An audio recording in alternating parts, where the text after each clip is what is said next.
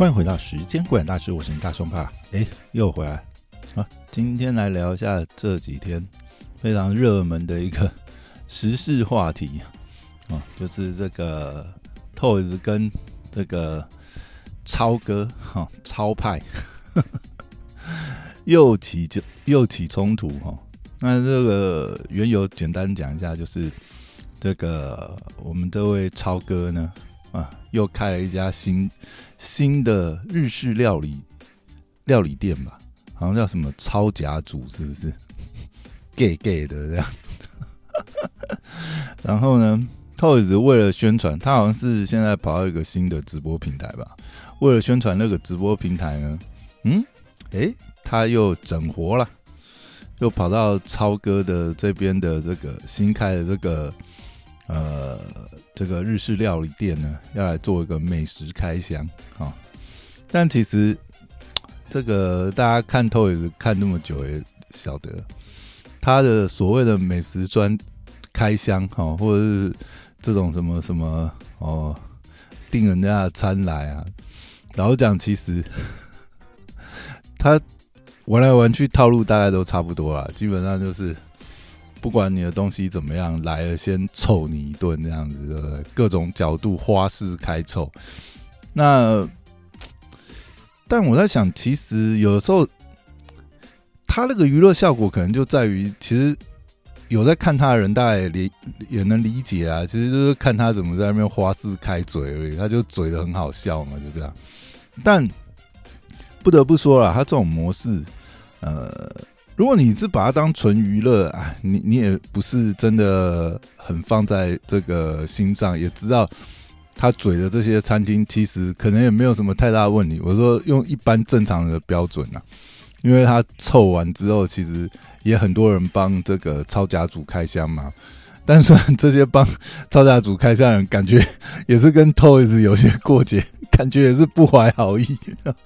不知道啦，比如说这个。馆长也去开箱嘛，然后丁特也去开箱嘛，其实他们的评价都哎还可以呀，这样子啊，对不对？馆长虽然有稍微嘴一下，他说：“哎，这是私料理，对不对？你要做难吃，我我真的不晓得你要怎么把它做难吃，就生鱼片这些啊，除非你的料本身就有问题啊，对不对？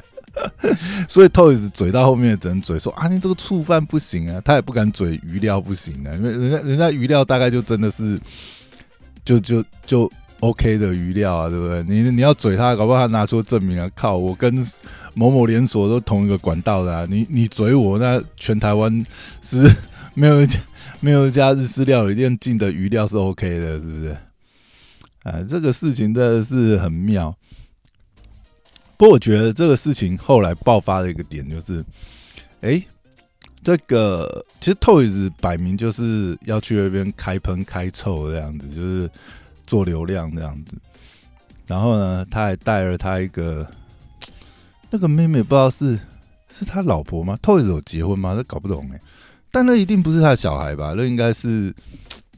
maybe 他现在的老婆的之前的小孩还是什么？哦，现在传都说哦是带他女儿这样，他自己好像也是这样讲。其实有流出一段影片嘛，就他直播的片段，他就说他也自己摆明了讲，哎，我就是带小孩来啊，这个才不会被怎么样这样子啊。看来也是会怕这样子。没想到呢，我们的超哥一听到店里的这个通报，马上就赶来了。这样，其实我觉得像他们之前，其实比如说去上。这个贺龙夜夜秀的时候，其实就有在台上和解嘛。我相信，其实我觉得以超哥这一方的角度来讲，他其实本来就是被动的嘛，都是你这个 Toys 主动来妈的找我麻烦，对不对？那现在既然大家也算是哎握手言和，那你来嘛，我就把你当客人招待嘛，还来也是很这个。大方啊，一直一直招待，一直招待啊，一直上菜这样子，就是，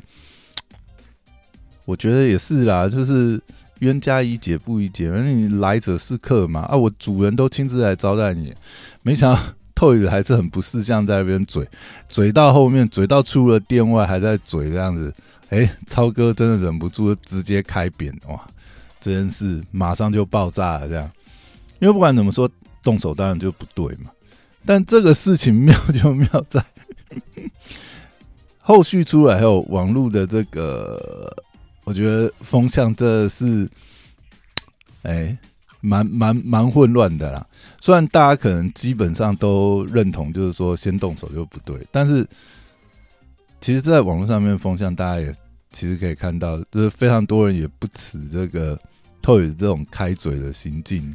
包含其实，如果是都有在经营餐饮的，包含你看团馆长也是嘛，馆长之前也被透子弄嘛，或者说其他的餐饮业的这个经营者有经营经验的人都都其实都蛮清楚的。啊。你今天一个有流量的网红来给你开嘴，对不对？或者是在那边留副评，其实对认认真真想要好好经营的这个餐餐厅老板来讲，真的是很大的打击呀。对不对？虽然说这个事件之后，我们可以看到现在超甲组，哎，感觉是门庭若市啊。可可能大家也想要知道一下，哎，你说这醋饭不好吃，到底是有多不好吃？是不是？白饭都可以炒那么久了，那醋饭应该可以炒更久一点，是不是？那我觉得有一些评论蛮好笑的。我觉得这件事情，包含就是那个，哎。一开始我好像是在那个瓜吉的板上面吧，看到迪拉胖有一段留言，我觉得这蛮好笑的。迪拉胖就说什么？呃，这个记得小时候看电影啊，会拍那个 Freddy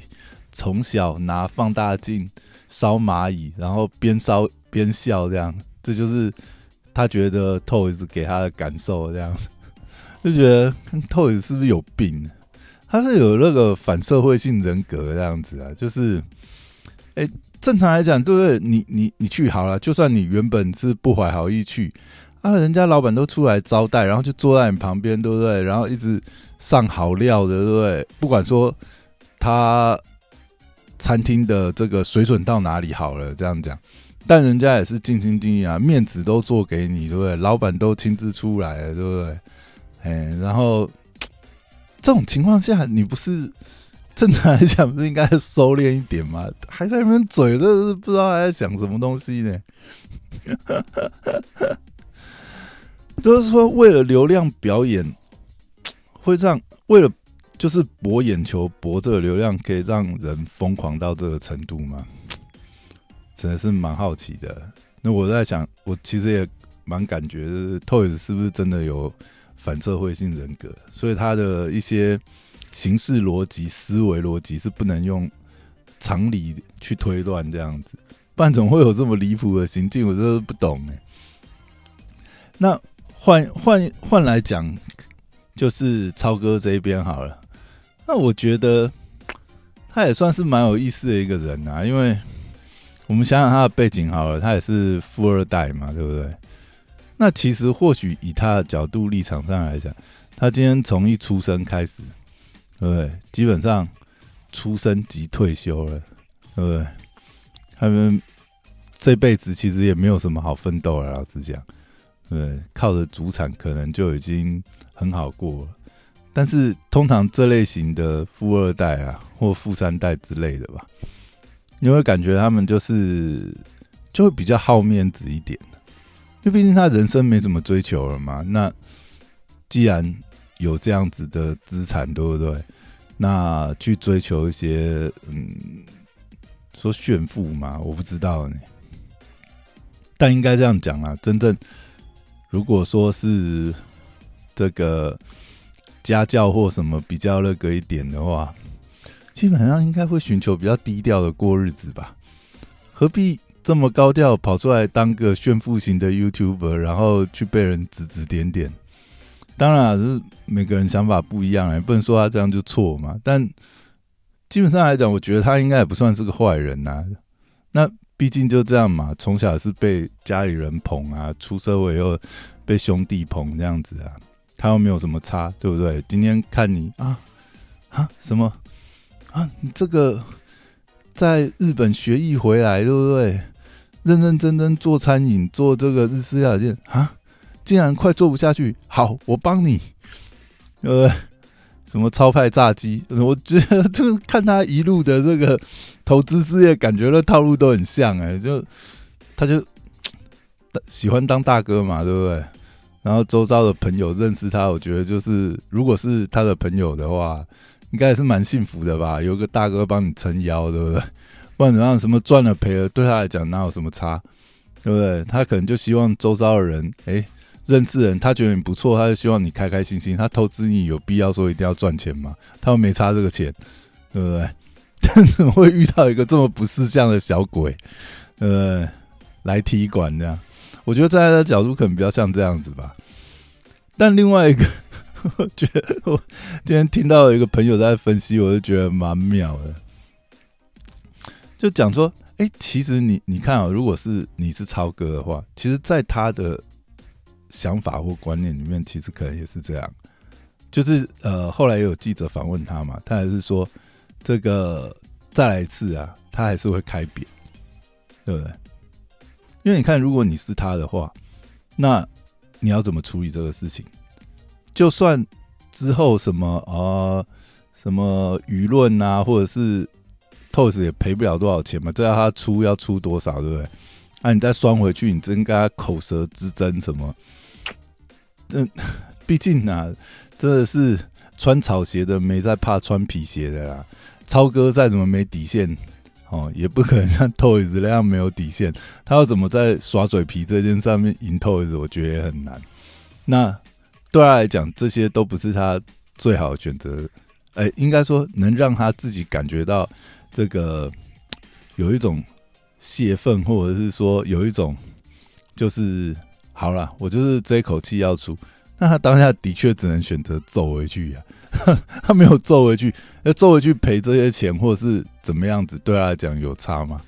我觉得他对他讲可能也没什么差，他可能还是出了一口恶气，对他来讲比较重要。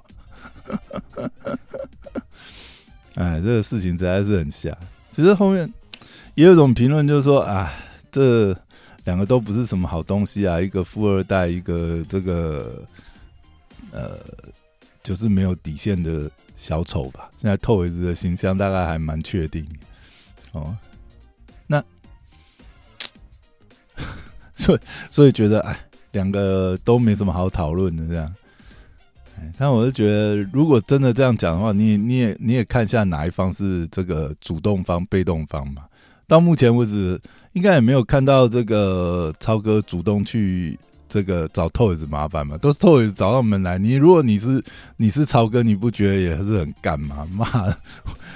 我根本没做什么，妈，你一直要来找我茬，对不对？哎，我都已经跟你在这个台面上，对不对？都上过节目，哎，这件事情都翻篇了，那双方也算这个点头之交嘛，见过面，这个对不对？一起上过节目嘛。我觉得这种感觉应该统神啊，这些或者是馆长应该都有类似的感觉吧？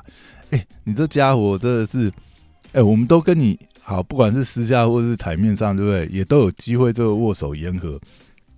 啊。讲好了以后，看你又来，你又来冲我康，那到底要他们怎么办？你如果你是馆长，你是统神，你是这个超哥，你要怎么办？然后耍嘴皮，你又耍不过这个没有底线的家伙，你到底你到底能怎么办？然后这个家伙三不五时，哎，你开一个新店，他就来弄你。哦，馆长开一个什么这个，哎，他前阵子开什么叉烧饭，是不是？哦，他就要来嘴你一下，弄你一下，那你不是觉得很不爽吗？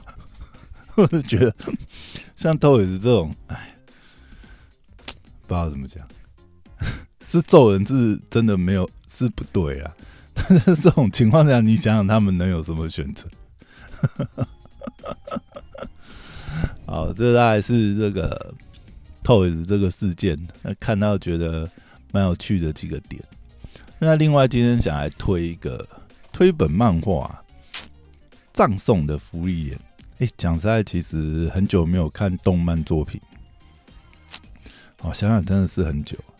应该说很久没有认真想要追。一些动漫作品吧，以前是真的，年轻时候几乎都是泡在什么租书店啊，那时候没什么钱嘛。我记得早期的时候，租书店还有推那种，以前早期的租书店啊，还有推那种，比如说这个付个五十块买个证，哦就可以看一整天，然后里面还有免费的红茶这样子。哦，对于那个时候还是穷学生的时候，就真的是很不错的一个 享受这样子。哦，我记得那个时候常常有时候，那时候好像在东海大学后面吧附近，那时候就是哎一早就去租书店报道，他一开一开门吧就进去报道这样，然后开始搬着书一本本翻这样，那个时候人觉得 租书店真的是啊。神一般的存在这样子，哎，无奈到现在已经这种租书店文化，或者是呃，自从这些网络啊、漫画都搬到网络之后，实体的租书店好像几乎都消失殆尽了吧？前阵子跑去东海商圈也是啊，回去想要找一下之前的之前常去的那家租书店，也早就已经转手报好几轮了吧？现在变成是一个什么？好像是卖什么什么？印尼食品的杂货店呢？这样。好，讲回来，那《葬送的福利莲》这部作品，哎，其实真的是这部应该是去年的时候，去年年底吧，还是什么时候上 Netflix 动画刚改编成动画的时候上 Netflix，那时候其实就很多人在推，不过那时候实在是不知道为什么就没有那个动力去追啊。然后最近不知道为什么刚好看到以后，哎。一看就真的是叼住了。这部其实我觉得还蛮有那种呃给成人看的动漫啊、动画啊这种感觉。就它其实主题来讲，或许有点平淡吧。讲一下它的基本设定架构啊。它其实是一个呃蛮标准的这个勇者斗恶龙式的一个故事框架，但它的起始点是。这个勇者打倒魔王之后的后日谈，这样子的一个框架开展的一个故事哈。那帮这个不了解勇者斗恶龙框架的这个朋友科普一下，那勇者斗恶龙通常就是呃会有一个勇者嘛，那勇者通常就是均衡型的，就是各种能力都很平均，然后但是他是个天命之子这样的角色这样。然后他的这个伙伴里面哦，一定会有一个这个呃战士哦，就是当这个主坦的这样子哦，一定是这个血很多，然后皮很厚这样子，专门吸引这个敌方的仇恨值这样子哦，然后攻击力也很强，这样物物理的攻击性很强。然后再来还有一个，就可能是这个魔呃，还有还有可能的主要的角色就是魔导士哦，魔法师这样可以使用呃魔法攻击。那通常的话，在这样子的一个世界观里面，就是魔法师最强的地方就是他可能还有这个呃各种属性的攻击啊，冰属性啊，火属性啊，可以对一些呃特殊的魔物哈做更有效的精准打击。还有它就是有那种 A O E 啊，范围式的攻击，因为通常物理攻击一次只能打一个嘛之类的。那魔魔法师的魔法的话，可能就是可以大范围这样的攻击，就比较有效率这样。然后再来可能就是僧侣这样，哦，就是补师这样，帮大家补血啊，或者是大家中诅咒来解诅咒啊。大概一个标准的勇者斗龙的框架的团队里面。就会有这四个角色，哦，勇者、呃，战士，然后魔法师跟僧侣，哦，那这个葬送的福利员基本上是建构在这样子的一个框架，然后它是一个后日谈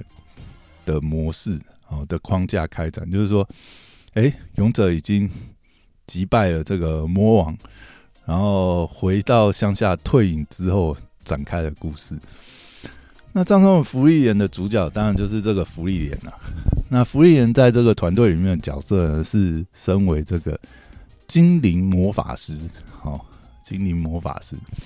那因为他是精灵嘛，所以他是有呃上千年的寿命。这好像在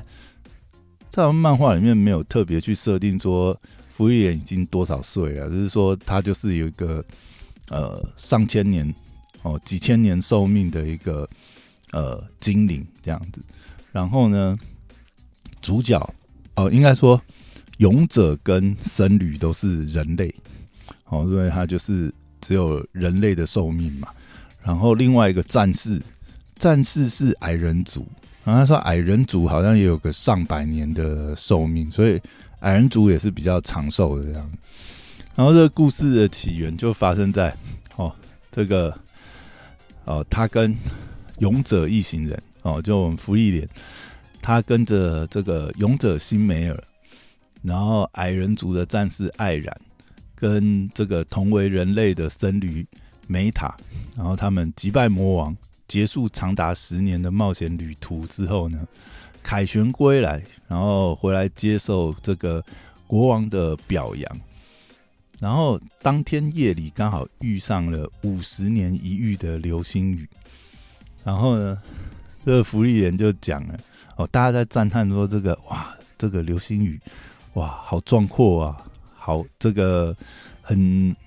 很惊艳这个流星雨的这个景色的同时呢，这个福利人就发言就说啊，这里看视野不好，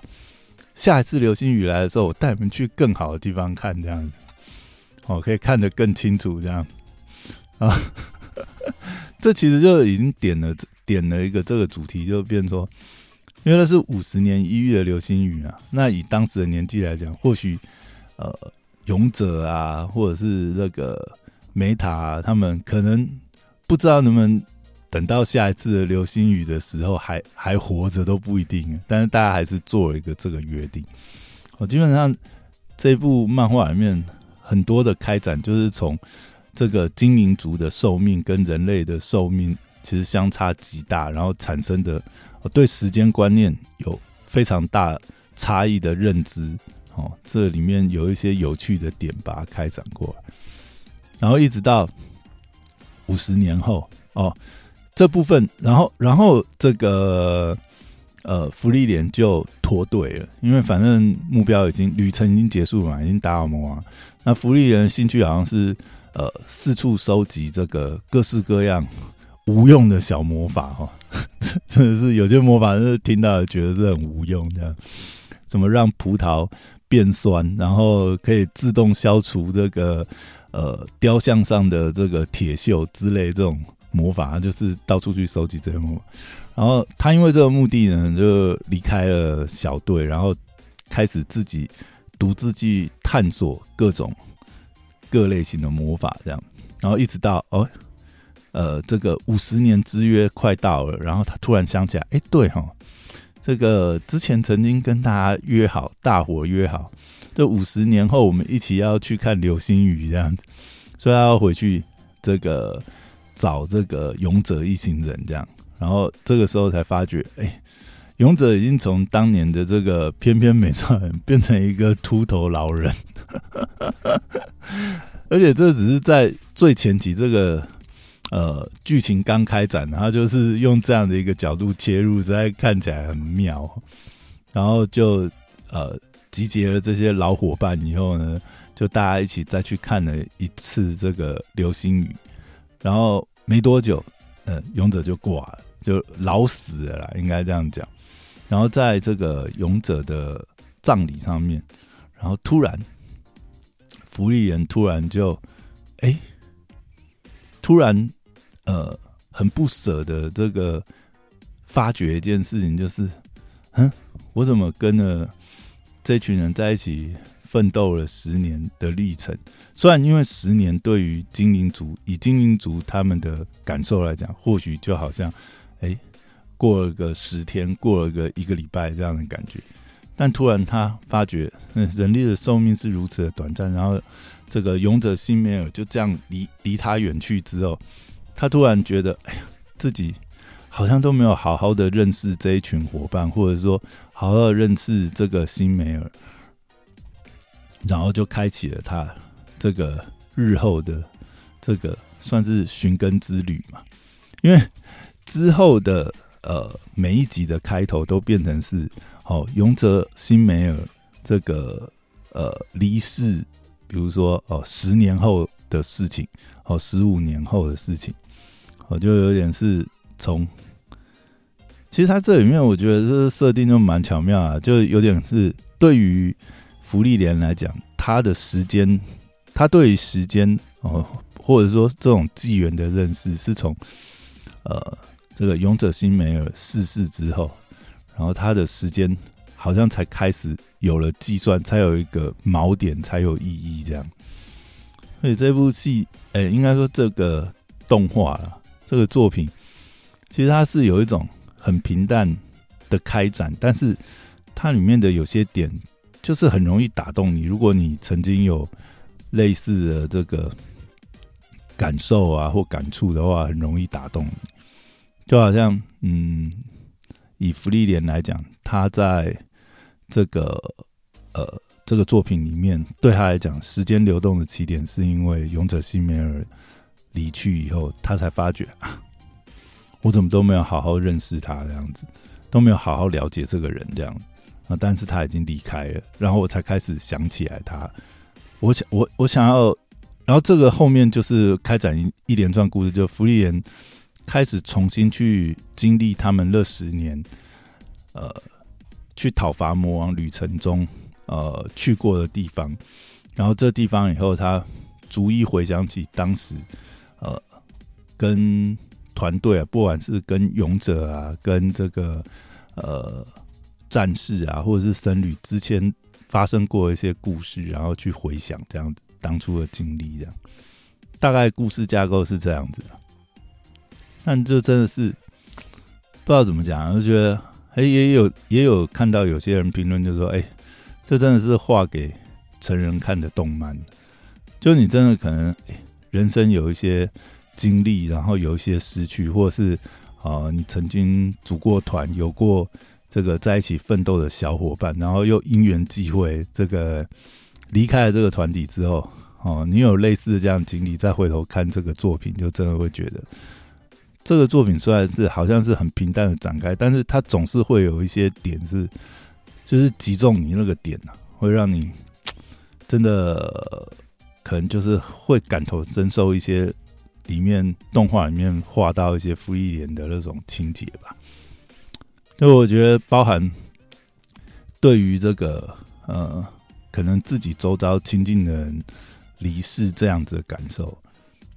不知道大家是什么时候开始会有这种感受？我觉得最常吧，就发生在呃这个亲人啊，尤其是呃爷爷奶奶这样，你就会发觉这个。从小带你到大的这个爷爷奶奶，哦离开之后，然后你才突然恍然发觉，其实你都没有好好了解，呃，你的爷爷奶奶这样，你可能有印象，诶，他们好像喜欢吃什么，但或者是呃，他们喜好的食物或什么东西，但你就会有点后悔，或者说有点不知道怎么讲，就觉得啊，这个爷爷奶奶在的时候。没有没有好好跟他们讲讲话，或是好好的去了解他们什么，然后你也会回想到之前可能一些相处的情境，你会想说啊，当时那些时光，尤其我觉得常常可能会感觉哦，这种长辈啊，常常看看我们的时候啊，都会把我们定格在某一个这个时间点，这样，比如说，可能以前小时候就是那种哎。你就是这个寒暑假会回这个老家嘛，会回哦爷爷奶奶家之类的哈，去过这个暑假寒假。然后呢，就发觉好像爷爷奶奶永远就把你定格在那个时光这样子，就不论你哈将来出了社会啊还是什么，哦他看你永远就是哦你可能就是这个小学生哦，这个回去放暑假然后。去爷爷奶奶家住那段时间那个样子，他永远在跟你聊天的时候，可能就是会不管怎样，你都觉得为什么爷爷奶奶看到我永远在聊一样的事情，他可能就会聊聊你小时候这个做过的蠢事啊。永远呃见到你的时候，或者是嗯你在的时候，要去跟其他的亲友哦讲你一些小时候的故事，永远都讲同一个故事。那你有可能觉得不耐烦或什么，但你后来就会发觉啊。就你还是很希望，就是说，在听到长辈在用他的描述的口吻去讲你自己小时候的事情，我再听听那些事情，也是蛮可爱的这样，然后也有可能就是不管什么时候哦见到这些长辈，他总是要塞钱给你啊，就好像你小时候这样，他就是觉得哎要塞点钱给你啊，去买个零食啊、点心啊什么，不好。我我觉得在看这个作品呢，我觉得每个人可能被触动的点不一样啊，但是你可能就会触动到你曾经哦有过的一些经历哦，不管是呃跟亲人啊长辈相处的时光或什么，他就突然觉得，哎，是不是这个珍惜当下，或者是更应该好好去了解这个呃周遭这个呃你关心的人。或者说，哦，他真的很关心你的人，这样，但你一直呃把这些人的存在当做理所当然，哦，总感觉就是，哎，不管怎么样，反正就是呃放个假，哦，过年其实就会见到的这些长辈这样，但其实随着时光过去，就知道呃没有什么东西是真的永恒不变。然后，呃，能够在就是还能够，还能够真的，呃，去关心对方的时候吧，就真的是要好好关心一下对方。大概就是这种感受。其实讲到漫画里面，我我这样讲哈，动画有一段我觉得也是蛮有意思的。他嗯，就后来福利莲其实收了一个弟子，哦，这他后面的这个重新踏上当年的勇者旅途呢，他其实收了两个弟子，一个是也是魔法师哈费伦，但他是呃人类哈，他是人族啊啊，另外一个也是人族啊，一个是修塔尔克哦，这个战士这样。他收了这两个徒弟，所以其实后面有蛮多故事，其实是跟这些徒弟有关系的。他跟这些徒弟的相处过程，其实我觉得有一段蛮有意思，就是那一段是呃，他们跟费伦去了某一个村子吧，然后那个村子其实就是有一个有一个祭典还是什么，反正那个祭典就是要很早起啊，然后去看日出这样。然后对于这个福利莲来讲，他就讲说：“啊，干嘛那么早起？日出不就是那个样子吗？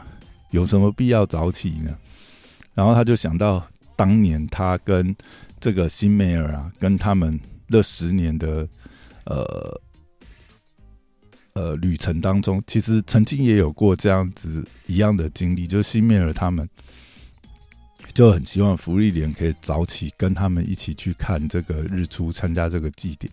但福利莲当时也是觉得啊，这没有什么重要，然后就睡过头这样。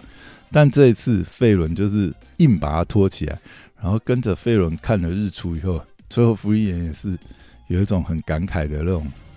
神情，就想说：“嗯，对啊，这就跟我想象的一样啊，啊，就跟我想象或跟我知道一样啊，日出就是这样子啊，其实。”是还不错啦，但也没有，呃，就是重要到，或者是呃，这个美景有美到让我，呃，可以驱使我，就是那么早起来爬起来看。可是当服务员转头看到这个费伦很就是高兴、很开心的看到这个日出的时候，哦，参加这个祭典的时候，这个时候服务员突然就领悟了，哎。对，看到这个费伦这么开心，他也跟着开心起来。其实重点也就是，其实很多事情都这样子嘛。然后不管去哪里旅游啊，或者是什么，其实重点是跟你在一起的人是谁，跟你一起分享这个体验的人是谁。好，这个我觉得，哎，这个作品真的是蛮有意思的作品啊。这个蛮推荐大家，如果有空的话，可以去追一下这个葬送的福利点。哦，对，最后讲一个，我觉得这个题名也蛮有意思的，《葬送的福利一开始我就想说，为什么要叫《葬送的福利点？后来才发觉，哦，这个这个其实动画里面有稍微，呃呃，应该说漫画跟动画里面都有稍微解释。哦，《葬送的福利人其实有一层含义，就是因为他是这个，应该是呃因为他之前也跟勇者参加讨伐魔王的这个呃历程嘛，所以他是可能是魔族里面最知名，然后杀过最最多魔族的这个魔法师，哦，所以就把他命名为呃，就是他的外号就是葬送的福利点这样。但另外一个可能延伸的含义也是啊，因为福利人是精灵族嘛，他的寿命太长，所以他过往可能有非常多伙伴呢，哦，所以他也是一个葬送者福利莲，他送走了很多伙伴。那听这样解读的话，就觉得哇，身为精灵族是不是就真的是很孤单这样？如果不是跟精灵族在一起的话，他要送走多少伙伴这样？哦，总之这部作品其实蛮有意思，蛮有意思的。然后动画也制作蛮好的，呃，就是蛮推荐大家。哦，如果还没追这一部的话，可以追一下。好，那今天就聊到这边，拜拜。